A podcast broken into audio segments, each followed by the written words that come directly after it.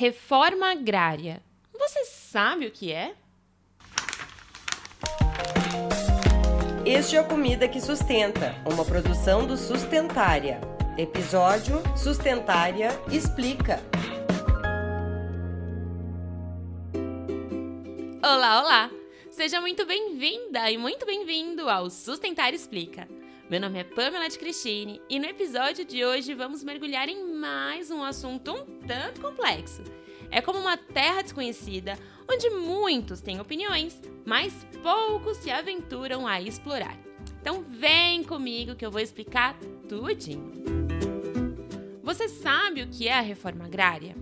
Bom, para começar, a reforma agrária é um conjunto de medidas e políticas governamentais que busca democratizar e garantir o acesso à terra. Um dos objetivos é combater a concentração de terras e facilitar o acesso para os diversos camponeses e pequenos agricultores que não possuem propriedades para a produção agrícola.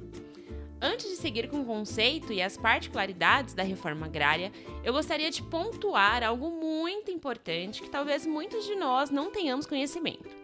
Primeiro é que não é qualquer propriedade que pode ser desapropriada para fim da reforma agrária. De acordo com o Instituto Nacional de Colonização e Reforma Agrária, o INCRA, e com o professor doutor em Economia Política, Eduardo Felipe, a seleção das propriedades ou latifúndio leva em consideração se a propriedade cumpre ou não a sua função social, que está descrita no Estatuto da Terra, criado em 1964, e na Constituição Brasileira de 1988. Essa função social da terra está relacionada ao aproveitamento racional e adequado, à utilização adequada dos recursos naturais e preservação do meio ambiente. O respeito às relações de trabalho e exploração que favorecem o bem-estar dos proprietários e dos trabalhadores. O atendimento da função social da propriedade rural no Brasil é uma das maneiras de classificar se a utilização econômica da terra atende ao bem-estar da coletividade, ao avaliar produtividade e a promoção da justiça social. E isso significa que, por lei, a terra deve ser utilizada para produzir bens, sobretudo aqueles que compõem a alimentação da população.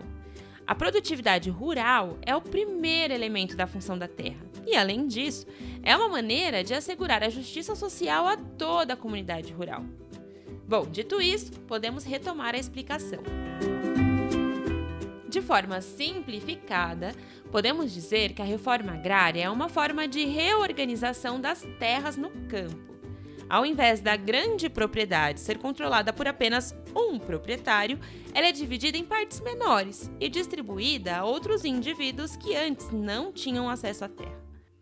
Além disso, e também de acordo com João Pedro Stedley, que é uma importante liderança do Movimento dos Trabalhadores Rurais Sem Terra, o MST, a reforma agrária é um instrumento fundamental para promover a justiça social, combater a pobreza no campo, garantir a segurança alimentar e promover o desenvolvimento rural. E antes de falar como a reforma agrária acontece na prática, vale dizer que ao longo dos séculos 19 e 20, muitos países implementaram programas de reforma agrária para garantir o direito à terra e promover sociedades mais igualitárias. Esses programas buscavam distribuir de forma mais justa a terra, que deve pertencer e servir aos interesses de toda a população do país. No entanto, as características e os métodos de distribuição de terra e desapropriação de latifúndios variam de acordo com as circunstâncias históricas, as condições geográficas e climáticas de cada país. E sim, a reforma agrária já aconteceu em diversos países. Se você quer saber mais, fica até o final que eu vou retomar isso e também dar alguns exemplos. Mas então vamos lá. Como que a reforma agrária acontece na prática?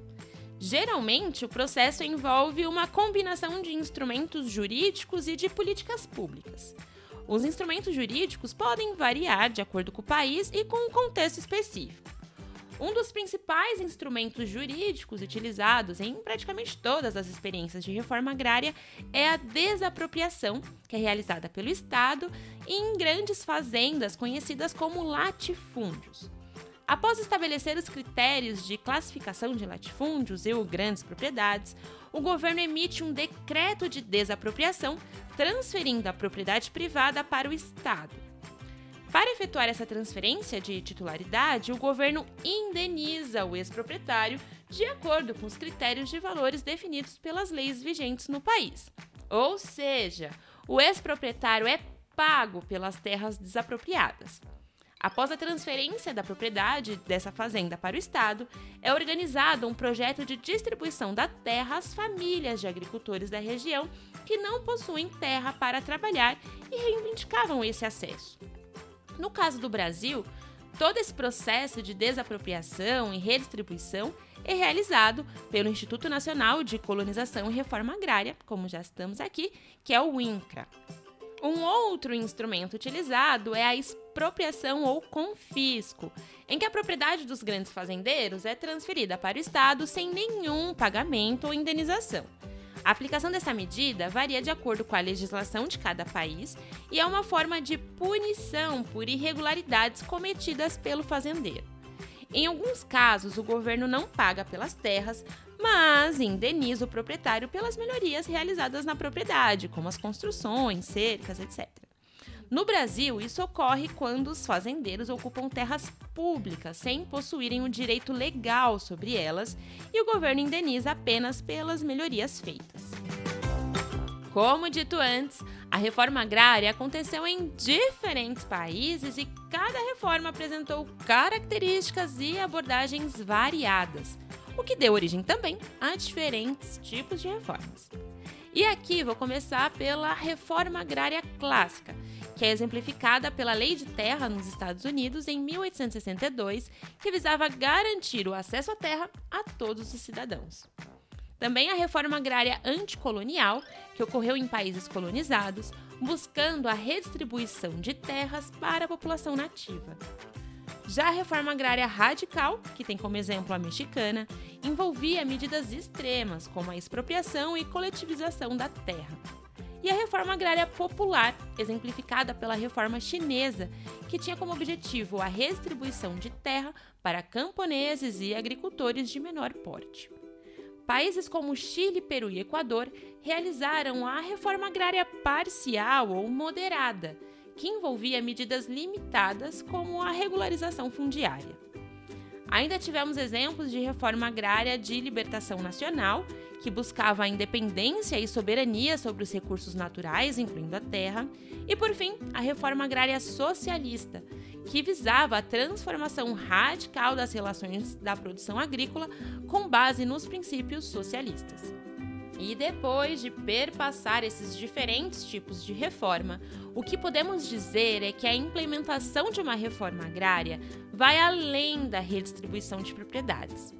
Ela exige mudanças estruturais profundas na economia e muito comprometimento por parte do governo e dos grupos de interesse. Pois só assim será possível conseguir, de fato, democratizar o acesso à terra, promover a agricultura familiar e camponesa, além de valorizar a produção de alimentos saudáveis, agroecológicos e sustentáveis. Ah, passou rápido, né? O Sustentar Explica é assim, rapidinho e com muito conteúdo. Se você ficou ainda mais curiosa ou curioso sobre o acesso à terra e os impactos da reforma agrária, não deixe de conferir as referências aqui na descrição do episódio.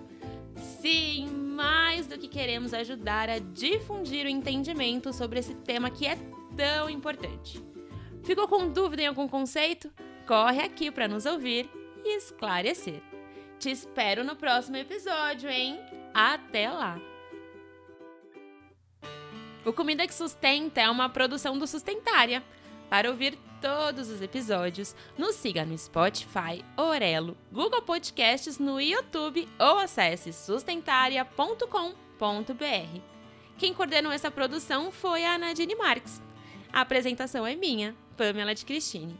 O apoio à pauta, roteiro e pesquisa foram de Patrícia Mello, Nadine Marques, Mariana Razueta e Pamela de Cristine. A edição é de Mariana Ting e as trilhas sonoras e sonoplastia de Daniela Viana e Fernando Curai. Os materiais de divulgação são de Clarissa Taguchi e Catarina Cruz. O Sustentar é um núcleo de extensão da USP, idealizado e coordenado pela professora Aline Martins de Carvalho, do Departamento de Nutrição da Faculdade de Saúde Pública da USP.